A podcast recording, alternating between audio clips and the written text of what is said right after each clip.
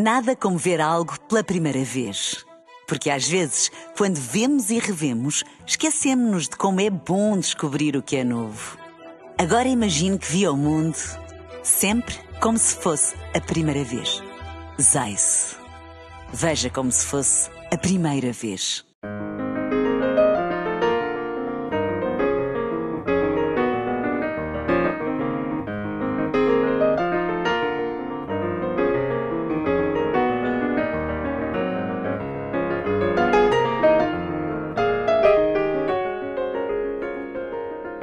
Bem-vindos ao Da Capa à Contra Capa. Começamos esta nova temporada com o registro do lançamento de mais um livro, chama-se Oceano de Plástico, de Paula Sobral, bióloga doutorada em Ciências do Ambiente da Universidade Nova de Lisboa.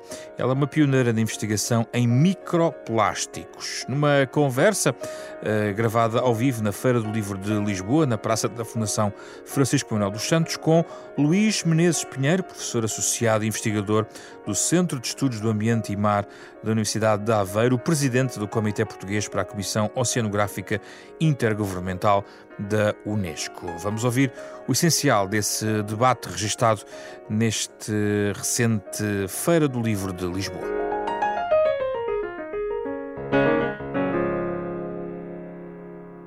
Vamos então à conversa. Paula Sobral, gostava de começar pela questão das diferentes formas de poluição, porque o plástico é, uh, traz a fatia de leão desta poluição que, que marinha ou é apenas uma das diversas uh, variantes de poluição que o mar nos vai trazendo? O plástico é muito mais relevante que outras frações de, de poluição que encontramos? Bem, em primeiro lugar, muito boa tarde a todos. É, é com muito gosto que estou aqui e, em primeiro lugar, queria agradecer Uh, agradecer à Fundação uh, Francisco Manuel dos Santos, na pessoa do António Araújo, uh, que respondeu a este meu desafio de fazer, portanto, uma pequena publicação de divulgação, no fundo é o que ela é, portanto, ela não, não é uma publicação científica, um pequeno livrinho de divulgação, de leitura, penso eu, relativamente rápida, e que de algum modo uh, informa sobre este grande problema que todos nós ouvimos falar agora diariamente, enfim, em todos os meios de comunicação, que é o problema do plástico e dos microplásticos. E, portanto, foi esse, foi esse, esse grande desafio que eu agradeço, de facto, à, à Fundação. Para responder, e também, claro, agradeço a presença do Luís, que já conheço há bastante tempo, queria. Portanto, em resposta à sua pergunta, uh, o plástico é de facto o, aquilo que é mais visível, não é? E, portanto, uh, e isso também explica porque é que em tão pouco tempo, uh, de facto, se tornou um problema tão grande para tanta gente.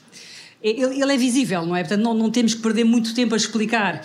Enquanto que outras substâncias químicas, por exemplo, que estão dissolvidas na água e que não se vêem, não é? E que, e que também são muito preocupantes e têm elevadíssima toxicidade, de facto essas não dispõem essa questão à maioria das pessoas porque simplesmente não são visíveis. Portanto, aquilo que nós vemos é absolutamente determinante para eh, a maneira como nós encaramos estes problemas, não é? E, portanto... Mas há aquilo que vemos menos. Os microplásticos são menos visíveis. Sim, eh, os microplásticos são menos visível, visíveis. No entanto, houve o cuidado de, na definição de microplásticos, uh, incluir dimensões que são visíveis. Portanto, os microplásticos são partículas uh, que têm dimensões inferiores a 5 milímetros, portanto, meio centímetro. 5 milímetros é perfeitamente visível e essa é a razão pela qual uh, se chama microplásticos a estas partículas, é para que elas possam ser vistas pelas pessoas, porque de facto a definição micro, não é, não se aplica corretamente aqui neste caso, não é? Devia ser algo que se vê ao microscópio. Uh, mas neste caso foi absolutamente intencional uh, que, que incluíssem, portanto, dimensões ainda visíveis no sentido de chamar a atenção das pessoas. E vemos onde? Nos,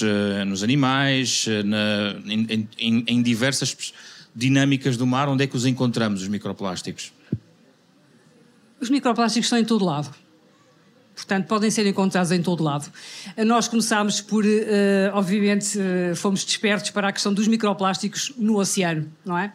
Uh, para a sua presença nas praias, para a sua presença no interior dos organismos que os ingerem. e depois também para a sua presença uh, nos solos, nos solos agrícolas, uh, nos, nos, lagos, uh, nos rios, no cume das montanhas, na atmosfera. E, portanto, nos alimentos uh, que usamos, muitos deles uh, cotidianamente, uh, e, portanto, os microplásticos, neste momento, pode-se dizer com propriedade que estão de facto em todo lado. Estão disseminados. Luís, gostava de ouvir sobre globalmente esta temática da poluição de plásticos, o oceano de plástico, no fundo, que nos traz aqui esta, esta Feira do Livro. Sim, pois esta questão do plástico e dos microplásticos e nanoplásticos, os ainda mais pequenos, é uma questão extremamente grave, porque, tal como disse a Paula, uh, está espalhado por todo o globo. Inclusivamente, quando uh, se mergulhou a 6 mil metros nas Marianas, encontraram-se uh, já espécies marinhas contaminadas por microplásticos. Portanto, o que é que se tem que fazer relativamente a isto? Esta é uma das preocupações que as Nações Unidas têm tido, porque uma vez que isto é um problema global, a única maneira de nós atacarmos o problema é tendo uma atitude global comum e uma responsabilização comum no sentido de atacar este problema. Nesse sentido, eh, as Nações Unidas têm feito uma série de desenvolvimentos, por exemplo, houve o lançamento da década das ciências do oceano para o desenvolvimento sustentável, na qual o, um dos objetivos, o objetivo societal logo que salta, é um, o combate à poluição marinha. Portanto, e é também o primeiro desafio que aparece em termos dos desafios da década. E agora, quando houve a Conferência dos Oceanos, foi um dos temas centrais. O primeiro diálogo interativo foi sobre a questão da poluição marinha. Portanto, o facto de eles se encontrarem em todo o globo, o facto das correntes oceânicas fazerem com que a poluição que surge num local se espalhe por todo o lado. O facto de eles serem, nomeadamente os visíveis, criam aquelas ilhas de plástico, como sabe, que existem várias, a mais conhecida é do Pacífico, mas há várias. Mas o, ma o maior problema são aqueles que nós não vemos. Luís, mas acha que a resposta é uma resposta diplomática, multilateral da ONU, ou é uma resposta que nada, nada se faz sem uh, uma, digamos, um ativismo dos cidadãos? Uhum. Olha, eh, a questão é a seguinte: isto começa tudo, se nós quisermos resolver este problema, a atitude do cidadão é absolutamente crítica. Aliás, porque é muitas vezes a atitude do cidadão que faz com que os políticos tomem as decisões. No entanto, Uh, e, portanto, tudo o que tem a ver com o ativismo que chama a atenção para o problema, nomeadamente o que tem aparecido na comunicação social, há imagens extremamente sugestivas, aquelas de, de mamíferos cetáceos marinhos presos em redes, em artes de pesca, uh, aquela do cavalo marinho com a cotonete, etc. Uh, ah, quando imagens, por exemplo, quando se abre um, um, uma ave marinha ou um animal marinho qualquer onde temos os estômagos cheios de plástico, Obviamente que isso uh, é, é, algo que diz qualquer coisa diretamente às pessoas e, portanto, é crítico avançar por aí e mostrar isso. Nesse aspecto, toda a pressão que, digamos, a sociedade em geral, as ONGs têm feito nesse sentido, tem feito com que os governos se alertem para este problema. Sem isso, isto não seria feito. Agora, é necessário que, da parte dos, dos governos, uma vez que sejam alertados para este problema, tomem as medidas e desenvolvam e criem a legislação necessária e a fiscalização dessa legislação para que efetivamente se possa fazer um combate, porque depois sem legislação não conseguimos fazer nada. Pois Paulo, o problema é, é este que eu queria colocar, ou seja, nós estamos a pensar num processo em que temos que ter eh, tratados, eh, protocolos, legislação global, mas depois todos os mecanismos que sabemos uh, necessários são de difícil aprovação. Por exemplo, nós neste momento em Nova Iorque estamos a debater o Tratado para o Alto Mar, que é algo que já estava definido há 12 anos e, andam a discutir esse processo. E este, este ano foi aprovado um tratado internacional pela ONU, em março, exatamente, sobre a questão dos plásticos. Isso faz alguma diferença, Paula? Uh, daí a implementar o tratado não vai demasiado tempo, porque os processos deste género, até na questão climática, têm passado muito pela aceleração que os cidadãos vão dando aos processos. É claro que sim, eh, eu concordo com consigo realmente tudo leva muito tempo, não é só enfim, a construção de um tratado que leva muito tempo, tudo leva muito tempo. Nós, quando temos um problema e o queremos resolver, queremos resolvê-lo rapidamente. Eh, e, portanto, há muitos entraves, tudo aquilo que aparece no nosso caminho são obstáculos difíceis de ultrapassar. É difícil irmos juntar a vontade das nações isso é uma coisa absolutamente óbvia, não é? Uh, e, portanto, eu considero na mesma que, de facto, ter-se conseguido obter uh, o acordo para a construção de um tratado uh, que, de alguma maneira, obrigue os governos a examinar o ciclo de vida do plástico desde que ele é fabricado até ao seu resíduo, digamos assim, eu acho que isso é notável. Uh, mesmo que leve muito tempo uh, a que se consiga, uh, de facto, implementá-lo. Porque, entretanto, vai-se criando o momento, não é? Portanto, vai-se vencendo alguma inércia, vai-se falando nas coisas e, e, e, de alguma maneira, as coisas passam, não é? E as pessoas ouvem. E isso, quer queiramos, quer não, cria alguma dinâmica. E eu penso que isso é muito importante. É, porque há um capítulo do livro que é sobre legislação e políticas, exatamente sobre isto. A questão que eu coloco é: isso, por exemplo, do lado português, faz a diferença fazermos alguma coisa específica português sobre esta matéria, sendo tão global, a diferença faz um país? Todos os países são importantes. Isso é, é, quase, eh, é quase como dizer: Ah, eu tenho aqui esta garrafa de plástico, mas enfim, sou só eu, agora vou usar esta, mas sou só eu que vou agora pôr na reciclagem, o que é que isso interessa? Não vou pôr, vou pôr já aqui no lixo. Não é? Depois há 10 milhões de pessoas a fazer isto, não é? Portanto, é a mesma coisa, não é? O, o papel de Portugal é importantíssimo, como é também o dos os países que concordaram uh, em fazer este, uh, este, em que assumiram este compromisso. Um, e, e, é tanto mais importante. Um, como é que, como é que eu ia dizer isto? Custa-me um bocadinho uh, articular esta ideia, que é a ideia de que nós estamos todos juntos nisto, não é? Apesar de estarmos com velocidades diferentes, velocidades de desenvolvimento, não é? Portugal, uh, se quiser, estamos aqui na Europa, estamos, uh, enfim, a fazer um trabalho uh, bastante bom, apesar de tudo, não é? Embora possa, enfim, haja opiniões contrárias, certamente. Um, estamos muito, a fazer muito melhor do que a maioria dos países do mundo, não é? Portanto, há... A Europa vai à frente. A Europa vai à frente. E, e era Europa... importante que não fosse só a Europa à frente, não é? Era importante que não fosse só a Europa à frente. Era importante, por exemplo, que todos os países uh, de, de, baixo rendimento, não é? Portanto, e que, que, são, na verdade, os países que mais contribuem com plástico para o oceano, que pudessem implementar a sua própria gestão de resíduos, não é? Ou que, não tendo meios para o fazer, fossem ajudados por quem tem esses meios para, no fundo, contribuir para que menos plástico chegasse ao oceano. Portanto, ou seja, há muita desigualdade, não é? Portanto, eu acho que enfim, vou mesmo dizer isto, também a questão da, da poluição em geral e do lixo marinho é uma questão de pobreza, não é? Portanto, está muito associada à pobreza. Uh, os países mais pobres são aqueles que mais poluem. Porquê? Porque não têm sistemas de, de tratamento de resíduos, não é? Porque são obrigados. Enfim, as pessoas deitam o lixo onde calha. Obviamente não têm solução. E, portanto, eu acho que essa desigualdade uh, tem que começar a desaparecer.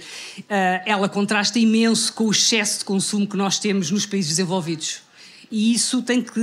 não devia ser assim. Né? Devíamos encontrar alguns um equilíbrio. Isso leva-nos também à forma como os países que querem crescer, os países em desenvolvimento, estão a fazer esse crescimento, não é? Estão a consumir recursos. Estamos a falar, por exemplo, de grandes países na Ásia que têm exatamente este desafio, Luís. Como é que vê a forma, como é que se pode um, encompassar, como é que se pode colocar toda a gente no mesmo compasso, uh, ao nível, por exemplo, do que a Europa, se considerarmos que a Europa é ponta de lança neste ponto?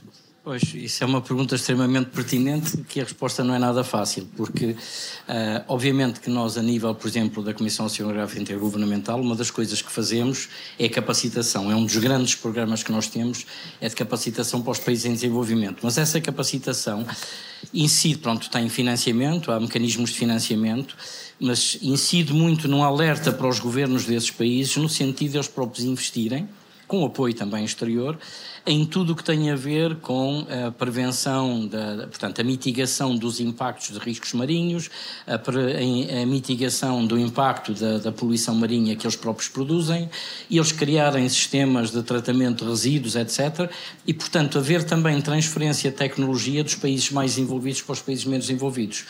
No entanto, uh, como sabe, um dos objetivos da, da, da Agenda 2030 para o Desenvolvimento Sustentável é exatamente esta erradicação da pobreza. E aqui nós temos duas contribuições muito importantes para a questão. Neste caso, estamos a falar da poluição marinha, que, que, é, por um lado, dos países, como estava a dizer a Paulo, dos países muito desenvolvidos, dos países ricos, que por excesso de consumo apesar de terem alguns sistemas já implementados de, de, tratamento de resíduos, acabam por ter um impacto brutal na, na, na, poluição, mas por outro lado temos os países extremamente pobres que têm um impacto muito grande. Também temos países, como por exemplo o caso da China, que é um dos maiores produtores de plástico, do mundo e onde, digamos, os mecanismos também de, digamos, de retenção destes plásticos, de, de reciclagem dos plásticos, de tornar os plásticos biodegradáveis, ainda estão muito atrasados. Portanto, precisamos muito da ciência, a ciência é absolutamente crítica, para encontrarmos as soluções para tentarmos resolver este problema. Precisamos transferir tecnologia. Precisamos da transferência de tecnologia e, digamos, esse é um dos objetivos da COI, portanto, e a nível das Nações Unidas, é ver esta transferência de tecnologia e do conhecimento científico dos países mais ricos para os países em desenvolvimento. Isso é fundamental. Agora, vai demorar muito tempo a esbatermos estas diferenças e sem se esbaterem estas diferenças, mesmo a nível económico e social, vai ser muito difícil, porque, digamos, controlar este problema, porque podemos controlar num local, uh, mas quer dizer, se ele não for controlado noutros locais, por exemplo, as correntes marinhas espalham material por todo o mundo e, portanto... Sim, Paula, é importante explicar este processo. Tem a ver com as origens. Quer dizer, poluindo um rio, acabamos por poluir o, o oceano. Como é que se forma toda essa mancha de, de plástico que encontramos no oceano?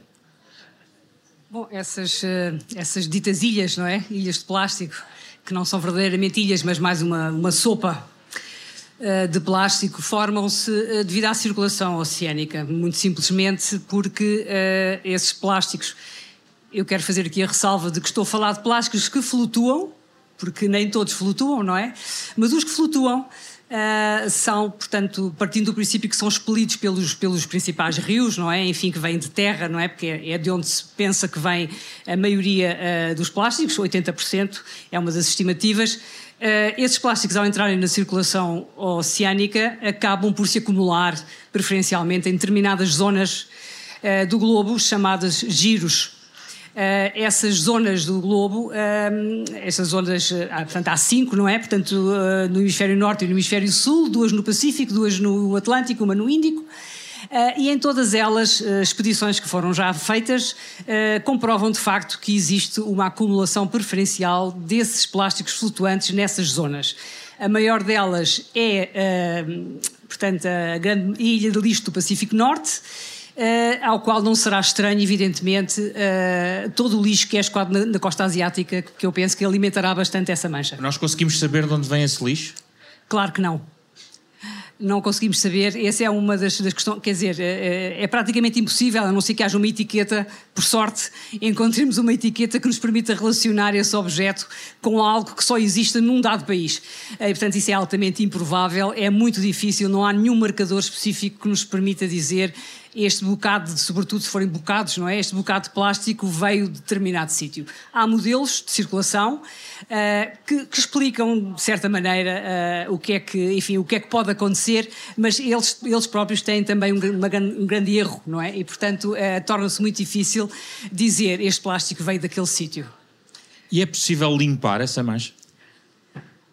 Há quem pense que sim. Eu Enfim, há um projeto muito mediatizado, não é? Que é o The Ocean Cleanup, que. Um, hum, que tem, tem construído uh, equipamento no sentido de vir a trabalhar em alto mar uh, para recuperar precisamente o lixo da grande mancha de lixo do Pacífico Norte. E têm feito alguns ensaios, uh, na sua maioria não muito bem sucedidos, e eu penso que há vários problemas, não só em trabalhar em alto mar, evidentemente, será muito difícil. As quantidades de plástico são enormes. Uh, o interesse que esse plástico tem para a reciclagem é nulo, porque é um plástico que está envelhecido e, portanto, não tem qualidade, e, portanto, provavelmente teria que ser uh, ir para aterro ou ser incinerado.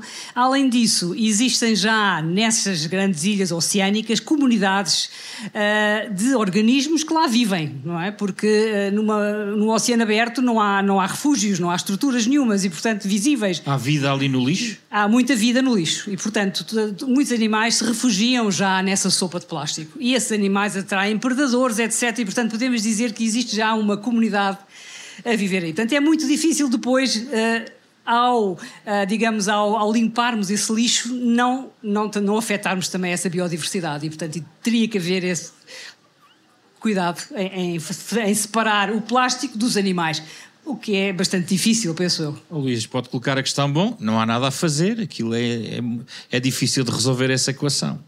Não, há, há, muito a fazer e, novamente, eu diria que aqui o, há dois aspectos muito importantes. Portanto, em primeiro lugar, é esta questão da literacia, de informar as pessoas sobre o que é que existe. Se informarmos as pessoas, é a forma das pessoas se aperceberem dos problemas e fazerem uma pressão para que haja uma ação nesse sentido. Os problemas difíceis são problemas para ser resolvidos eu lembro-me que, aliás, trabalhei muito com o Dr. Hipólito Monteiro, por acaso está aqui, e que dizia sempre, quando nós começamos a trabalhar, difficulties are things to overcome. Ou seja, as dificuldades são coisas para nós vencermos. E, e também o professor Mário Ruivo tinha sempre essa posição. E, portanto, o que é que nós devemos procurar? E uma das coisas que estamos a procurar com a década das ciências do Oceano para o Desenvolvimento Sustentável é exatamente que haja um investimento na ciência para que se procurem as soluções uh, para, para resolver estes problemas. Por exemplo, alguns destes plásticos que têm dificuldade, por exemplo, em serem reciclados, em serem retrabalhados, etc., está a haver iniciativas completamente um bocadinho fora da caixa, por exemplo, uma que nós tivemos até numa ação que organizamos aqui na Academia de Ciências, a Agência Internacional de Energia Atómica está tem um programa dedicado aos plásticos, utilizando radiação gama e outros tipos de, de radiação ionizante, no sentido de conseguir degradar alguns destes plásticos marinhos e conseguir reciclá-los de alguma forma, transformando-os noutras espécies de plástico, eventualmente com outras aplicações. Ou seja, há um manancial de soluções possíveis e algumas que nós ainda nem sequer sabemos, é que têm que ser encontradas para, para isto. A limpeza destes pontos pontuais, como são zonas visíveis, Uh, em certa medida é mais simples até do que a limpeza dos microplásticos que existem no oceano. No entanto, como dizia a Paula, estão-se a criar estes ecossistemas já nestas zonas, torna-se extremamente difícil separar uh, o trigo do joio, neste caso, e portanto é um processo extremamente difícil. Agora, acho que se tem que começar e está-se a começar, e, e, a ideia é que todos juntos vamos conseguir, não é? Paulo, eu também queria falar da ciência, porque há também uma parte no livro onde fala sobre isso, sobre os contributos que a ciência pode dar para este combate, digamos assim. Quer dar-nos alguns exemplos? O Luís já aqui falou de alguns. Uh, em primeiro lugar, eu queria dizer que nós não conhecemos exatamente as quantidades todas de plástico que existem no oceano. E, portanto, esse é, é, é um dos primeiros contributos. Mas sabemos que há muito. Uh, a, a, ciência tem, tem aqui um campo de ação muito grande em termos da, da eu diria, das soluções, não é? Portanto, uh, não só em termos da, da, biotecnologia, da biorremediação, portanto, utilizando, por exemplo, uh, bactérias que sabemos que degradam o plástico, porque o plástico é um material orgânico, não é? Portanto, a origem do plástico é orgânica e, portanto, ele é degradável por bactérias. Algumas bactérias especializaram-se nisso. Claro que esta taxa de degradação é extremamente lenta, não é? Portanto, por isso é que nós temos tanto plástico. Uh, mas, portanto, uh, a ideia é extrair alguns enzimas uh, que essas bactérias, e não só bactérias, também fungos e outros organismos, algumas larvas de inseto, que têm enzimas digestivos uh, que, que, destroem o plástico. E, portanto, a ideia é capitalizar, digamos, essa, essa, essa, essas, essas moléculas no sentido de que elas possam trabalhar para nós e de uma forma mais rápida, uh, de maneira a que possam constituir-se como solução, que não são, estamos muito longe que elas possam ser uma solução. É a indústria que está a fazer essa investigação? É a academia? Em que é, é são, são as, duas, as duas vertentes, sim. É a indústria, evidentemente, que lhe interessa também, mas principalmente a academia é onde se faz a maior parte da investigação em termos desta biorremediação. Uh, outro tipo de investigação é a criação, por exemplo, de novos plásticos, é? novas moléculas de plástico uh, que possam uh, substituir o plástico tal como o conhecemos. Tem sido muito difícil. Uh, os plásticos biodegradáveis normalmente uh, não têm as propriedades que nós queremos que o plástico tenha, uh, não se degradam com facilidade e não são recicláveis. E, portanto, é, é tudo muito difícil. Mas eu estou convencida que, com o tempo, surgirão certamente uh, novos, novas moléculas uh, que poderão então vir ao encontro daquilo que nós precisamos. Porque o que acontece hoje em dia é que se chama uh, biodegradável a tudo o que não é plástico fóssil, digamos, o plástico de origem no petróleo, não é? Portanto, o plástico, por exemplo, que tem origem na matéria orgânica e que muitas vezes não é degradável de maneira nenhuma, por exemplo, só porque foi feito a partir de, um, de, uma, enfim, de um organismo, como a cana-de-açúcar. É? Por exemplo, eh, faz-se polietileno de cana-de-açúcar, esse polietileno é uma polimerização do etileno e é uma molécula exatamente igual à do plástico fóssil e, portanto, não se vai degradar nunca. No entanto, é um plástico de origem biológica. E, portanto, há aqui uma, uma também, como é que é dizer, uma terminologia uma, uh, que é confusa, é confusa para o consumidor. Portanto, não há informação uh, muito clara, a informação é, é confusa. As, as, as, pessoas não, não compreendem, muitas vezes não sabem se estão sequer a fazer a escolha certa. Aqueles que estão mais preocupados com as questões ambientais e que leem os rótulos e, e querem perceber, mesmo esses não conseguem perceber. Então, como é que vão resolver isso? A indústria que é que tem que, pôr os rótulos como deve ser. A indústria tem que. A indústria já está a fazer isso. A indústria constitui-se hoje em dia parte da solução, coisa que não, nem sempre foi assim, mas felizmente hoje em dia constitui-se como parte da, da, solução. E estão a, a aparecer uh, algumas alternativas uh, que eu penso que foram bem pensadas, outras nem, outras nem por isso, uh, mas que contribuem para que uh, o consumidor possa, por exemplo, ter opções melhores, não é? Porque o consumidor fará essas opções se elas estiverem disponíveis e, portanto, compete à indústria disponibilizá-las. Está a melhorar isso. Está a melhorar isso. Lentamente, mas está a melhorar. Sempre mais lento que o que desejaríamos, mas sim, está a melhorar. Luís, estes processos só avançam realmente se estiver tudo casado, digamos assim. Cidadãos, empresas, instituições. E como é que vê, face a outros processos deste género, até na área ambiental, onde ciência, investigação, uh, o ativismo está conjugado? Parece que neste caso há sinais positivos? Eu diria que este é um dos casos, aliás, que eu costumo apresentar como um dos casos positivos, o caso do plástico, porque realmente conseguiu-se uh, num tempo mais ou menos recorde, atingir um nível de população a nível global extremamente vasto ou seja, conseguiu-se chegar aos governos dos vários países, ONGs nos vários países, empresas nos vários países, não só as que manufaturam, eh, portanto, utensílios em plástico ou embalagens, etc.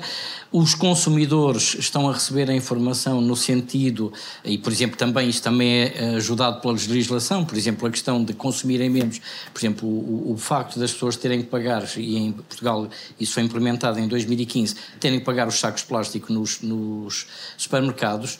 Isso acho que foi cerca de 90%. Uh, ah, aliás, Portugal é um dos países até na Europa onde esse, esse aspecto funcionou melhor. Aparentemente, pelo Eurostat, eu vi umas estatísticas nesse sentido. As pessoas deixaram de usar, de, usar, de chegar, de deitar fora o saco de plástico em casa, comprar aqueles sacos que têm maior duração. Quando eu era miúdo, as pessoas levavam os sacos para as compras e usavam sempre aqueles sacos de repente, como o plástico se considerou um material que é descartável, é um material que é barato, era oferecido, as pessoas, aquilo que é oferecido, não dão valor nenhum. E, portanto, mesmo hoje em dia, a questão da durabilidade do plástico, que é uma ameaça, obviamente, Uh, pode ser aproveitada como um, um, uma vantagem, não é? Por exemplo, as pessoas, se calhar, quando trazem o saco de plástico do supermercado, se ele tiver algum vestígio de algum líquido que verteu ou qualquer coisa, raramente vão lavar o saco deitam-no para o lixo, mas quer dizer, isso faz parte da educação. Sim. E essa educação que começa pelas escolas, Portugal tem o programa das escolas azuis, tem feito um trabalho notável nesse sentido, o Ciência Viva tem feito um trabalho notável nesse sentido, e estes programas já estão a nível internacional. E, portanto, essa educação, a informação que os meios de comunicação podem passar às pessoas. Por exemplo, a Paula cita no livro a questão dos copos de papel, que muitas vezes as pessoas pensam, ok, não, eu vou usar copos de papel. Mas os copos de papel têm muitas vezes uma película impermeabilizante em plástico. E, pior, esses não podem ser uh, reciclados por causa dessa mistura. Ou seja, às vezes pensamos estamos a ter uma solução maravilhosa e não temos. Ou seja, a questão da sustentabilidade tem muito a ver em que pensemos um pouco antes de tomar as decisões. Nós costumamos fazer, geralmente tomamos as decisões, depois vamos atrás do prejuízo, não é?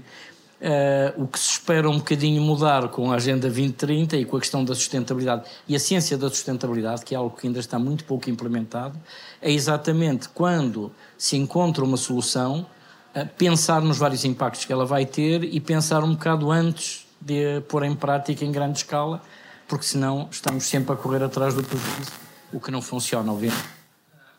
Paulo, em relação à, à literacia de que aqui falámos, há algumas ideias, como está muito por dentro, há algumas ideias que possamos também importar para utilizarmos cá em Portugal? Há boas ideias que podemos exportar nesta matéria de literacia, especificamente nesta área do plástico? Nós, não, Portugal tem várias uh, ações dirigidas à literacia do oceano. Muitas, o Luís acabou de falar agora nas, nas escolas azuis, não é? Que é uma iniciativa extraordinária. Uh, e, e, e, temos muitos grupos. Uh, um mais, um mais ou menos organizados, uns mais organizados, outros menos, uh, que trabalham muito essa vertente e que trabalham muito essa vertente uh, nas escolas, portanto, em vários níveis etários, uh, mas também em grupos de, de, adultos, não é? Tentando, por exemplo, junto de câmaras ou tentando criar capacitação para esta, para esta questão, não é? Penso que aqui o, que é importante, uh, portanto, é claro que o plástico é o foco principal, mas eu acho que o que é importante aqui é que nós consigamos, de alguma maneira, uh, manter uma relação emotiva com o oceano. E eu penso que isso é, é a coisa mais importante, é aquilo que nos vai Uh, fazer cuidar do oceano e ter a preocupação uh, de não o sujar, de, de, enfim, a preocupação que ele esteja bem. E, e, criar essa, essa emoção, eu acho que é, é, a coisa mais importante, é aquilo que nos pode fazer mudar. É mais fácil, se nos apaixonarmos por uma coisa, uh, mudá-la. Mas nós estamos no bom caminho. Por exemplo, uma das ações ambientais que os cidadãos em Portugal fazem é, vão para a praia recolher lixo. Há muitas ações de limpeza, aliás, há, em setembro, todos os anos, há um, um, dia exatamente, especificamente, até quase uma efeméride para isso, não é? Sim, é verdade, é verdade. Esse dia, esse dia é o dia da limpeza, limpeza costeira internacional, um dia instituído pela Ocean Conservancy há muitos anos uh, e que tem realmente resultado muito bem, porque, uh, enfim, está neste momento, abrange uma série de, de zonas do globo uh, e produzem depois um relatório também sobre as principais categorias de lixo que se encontram. E é muito interessante porque as pessoas acabam também por se sentir envolvidas no movimento mundial, não é? Portanto, fazem parte de um todo, de algo maior do que apenas aquele, aquela, aquele, a praiazinha onde eles costumam ir.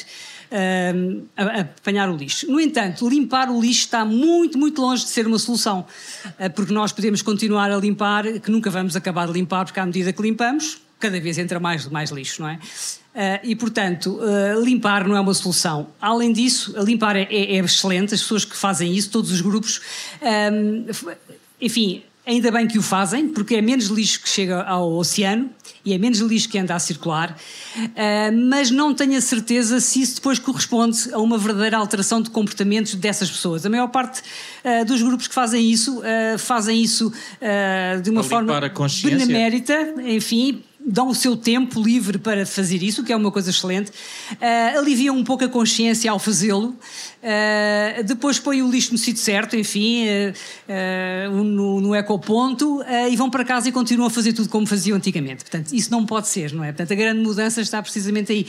É preciso mudar, é bom. Mudar, é preciso limpar. Limpar é sensibilizar, é perceber o que é que lá está, é pensar de onde é que vem e porque é que está ali. Portanto, há uma reflexão que, que, que é útil, evidentemente, não é? Nessa sensibilização mas não chega. As pessoas têm que mudar os seus hábitos. As pessoas têm que consumir menos, têm que tentar uh, fazer as opções mais sustentáveis. Consumir menos plástico. Consumir menos plástico e eu diria consumir menos de tudo. Uh, no momento que atravessamos uma crise grave, uma, uma grande crise planetária, diria eu, não é? Não só ao nível climático, crise de biodiversidade, uh, poluição eu penso que eh, é claro que aqui o meu foco é o plástico e é o meu objeto de estudo, evidentemente, e os microplásticos, e não vou dizer que não, claro que sim, menos plástico, mas tem que ser menos de tudo. Tem que ser uh, um consumo menos uh, excessivo. Nós estamos a consumir excessivamente, estamos a usar excessivamente os recursos do planeta e isso está-se a notar cada vez mais Uh, se muitas vezes, uh, enfim, as coisas foram incipientes, não se notava bem, ah, se calhar, pois talvez tenhas razão, mas não sei.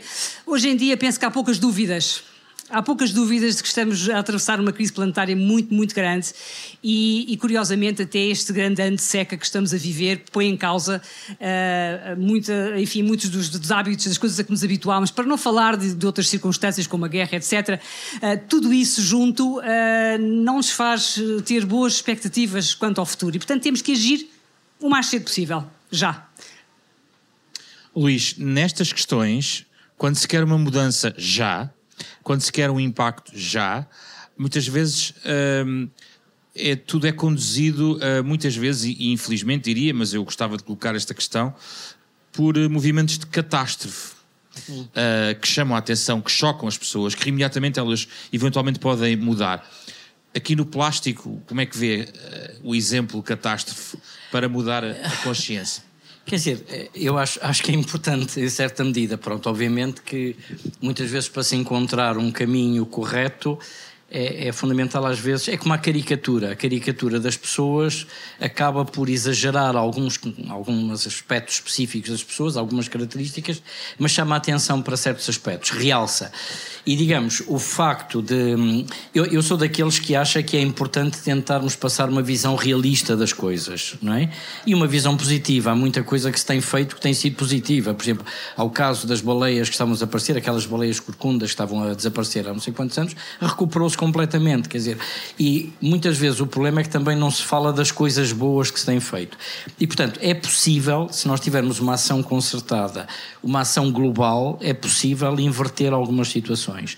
Aqui o importante é que, para além de, como sabemos, os processos a nível governamental e a nível inter, internacional são obviamente processos lentos, mas são os processos que permitem que as, os vários governos acordem entre si políticas comuns e que consigamos implementar ações a nível global.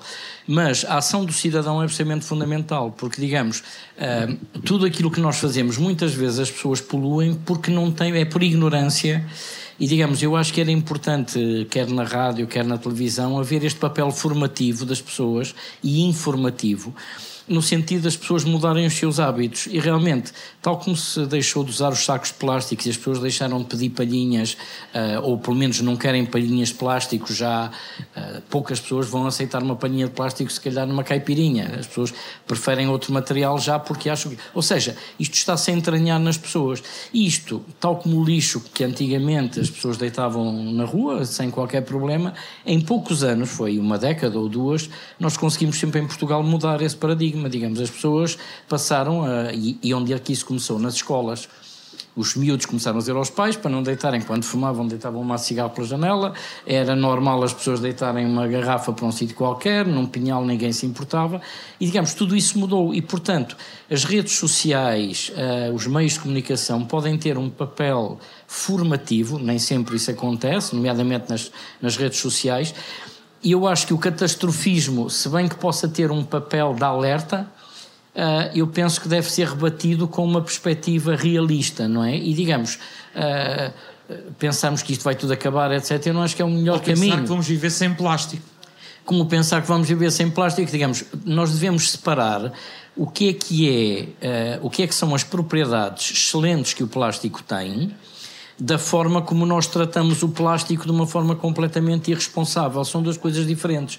Por outro lado, temos que ver como é que vamos modificar o plástico que temos neste momento para evitar estes problemas. Por exemplo, neste momento, um problema gravíssimo que está a surgir é com as máscaras. Não é? As máscaras, eh, eu ouvi um número, eh, não tenho a certeza, mas foi o que me disseram, que acho que é cerca de 10 bilhões de máscaras por mês que entram no oceano. Portanto, estamos a falar de números astronómicos e que têm polímeros.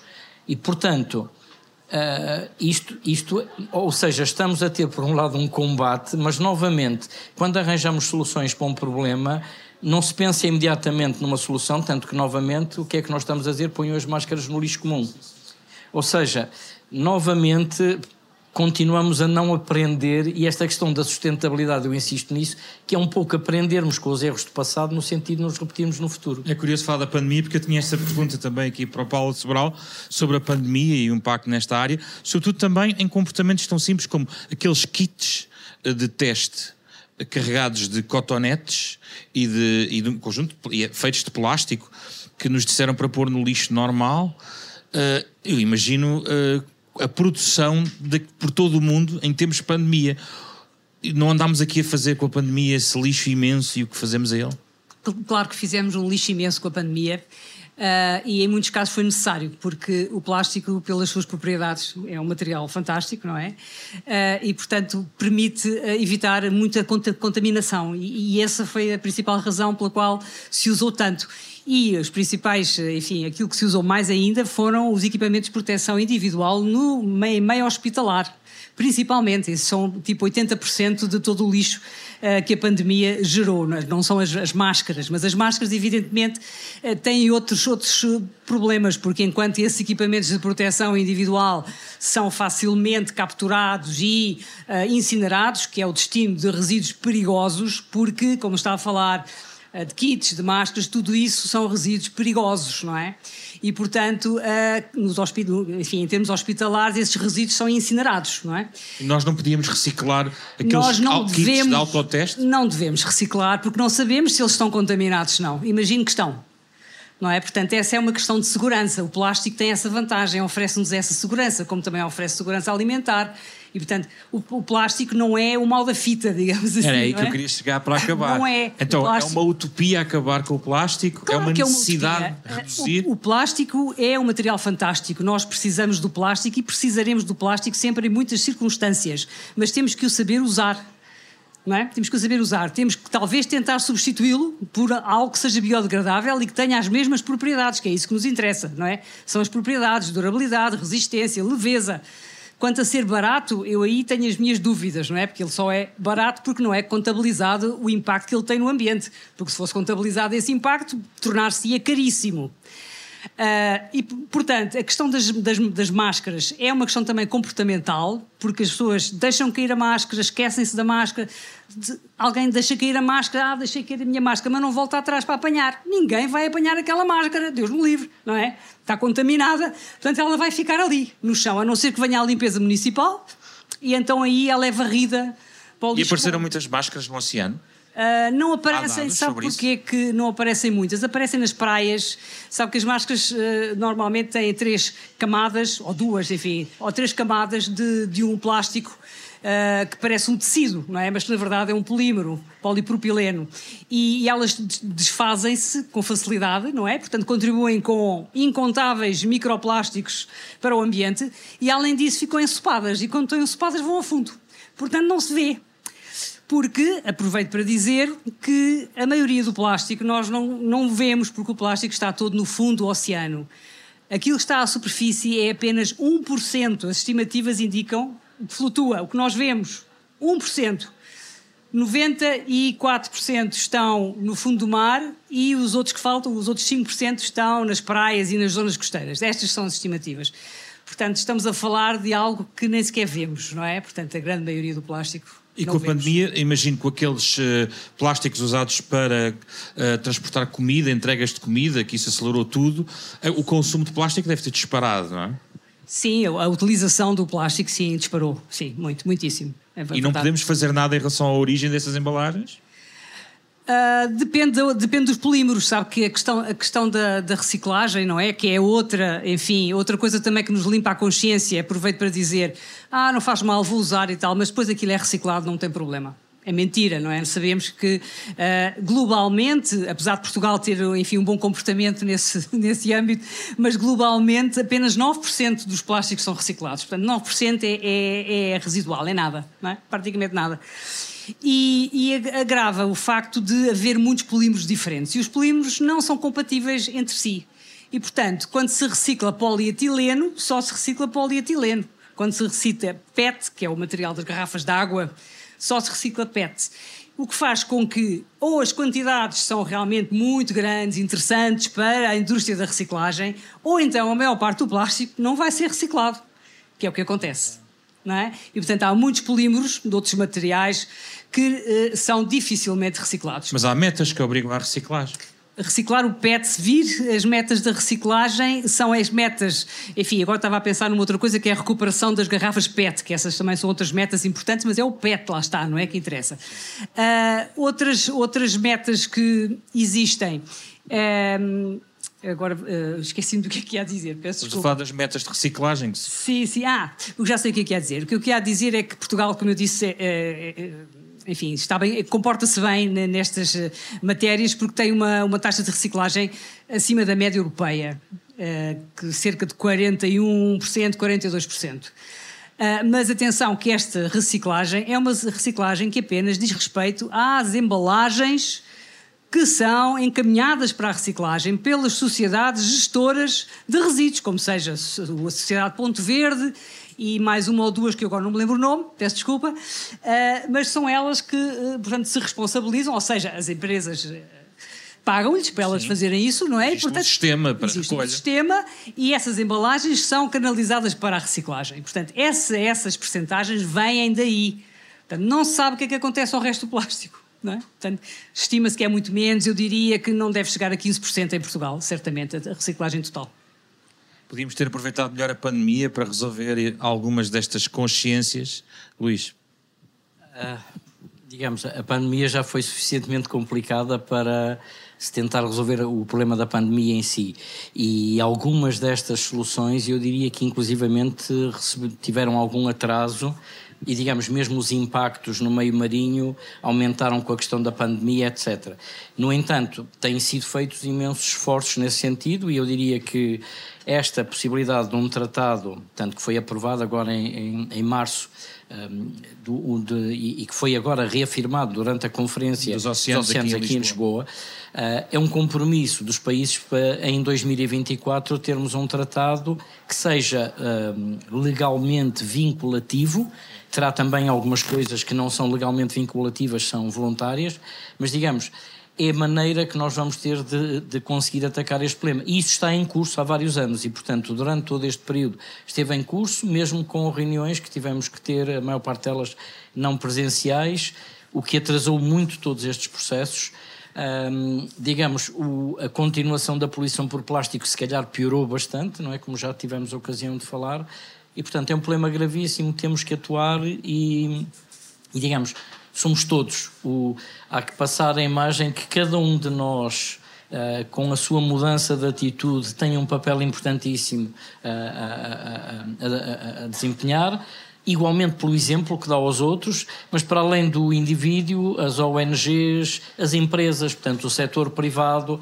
Aliás, tentar encontrar uma solução que transforme, aliás, a solução é sempre transformar uma ameaça num, em algo que seja uma vantagem, não é? E, portanto, uh, é uma das coisas que tenta fazer. Por exemplo, eu sei de um projeto que trabalha com lixo marinho, que não é muito fácil reciclar, e conseguiram reciclar apenas em laboratório para materiais com características com resistência muitíssimo boa, etc. E, portanto, e a parte marinha é muito complicada por causa do sal, etc. Ou seja, novamente, a sociedade civil, os governos, as ONGs, uh, eh, os indivíduos, as empresas, todos juntos conseguimos fazer qualquer coisa. Separados vai ser muito difícil. Paula, fechando consigo, porque é a autora do livro, presumo que este seja o seu contributo para a literacia e educação também uh, disparar, não é? Isto vai certamente ajudar.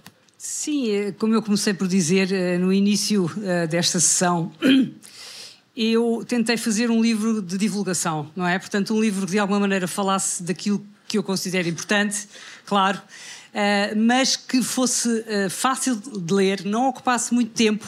Uh, e que de alguma maneira desse uma perspectiva o mais completa possível, porque, como, como se vê, o assunto, enfim, tem pano para mangas e daria muitos livros de, de várias, enfim, de várias áreas. no entanto, penso que de alguma forma estão aqui retratados neste pequeno livro uh, os principais, as principais origens do lixo marinho, algumas definições do que é que é a poluição, porque a poluição é, é, é geral, não é só plásticos, é muitas outras coisas.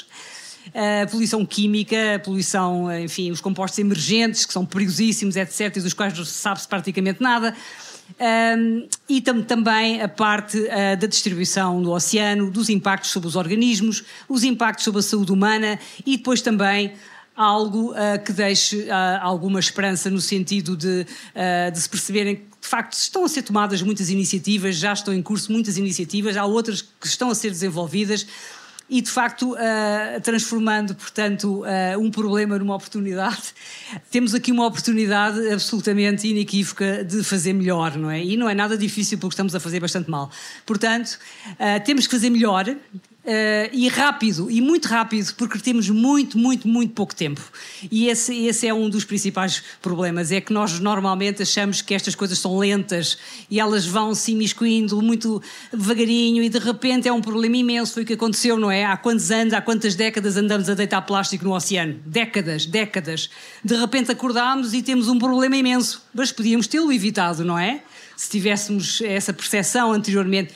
Portanto, é isso, temos que olhar, temos que olhar para, para ver esse problema e olhar também nas nossas consciências, uh, tentar contaminar os outros à nossa volta para que também eles possam uh, dar mais atenção e fazer novas opções, enfim, e tentar-nos ter um mundo melhor.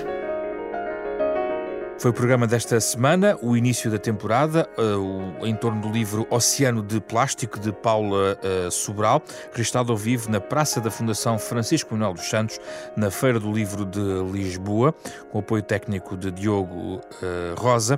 Também nesta edição com André Peralta, Ana Marta Domingos e José Pedro Frazão. Regressamos na próxima semana com outro tema, outro livro, debatido na Feira do Livro de Lisboa. Pode ouvir de novo este programa na sua versão podcast um programa também com o genérico original de Mário Laginha.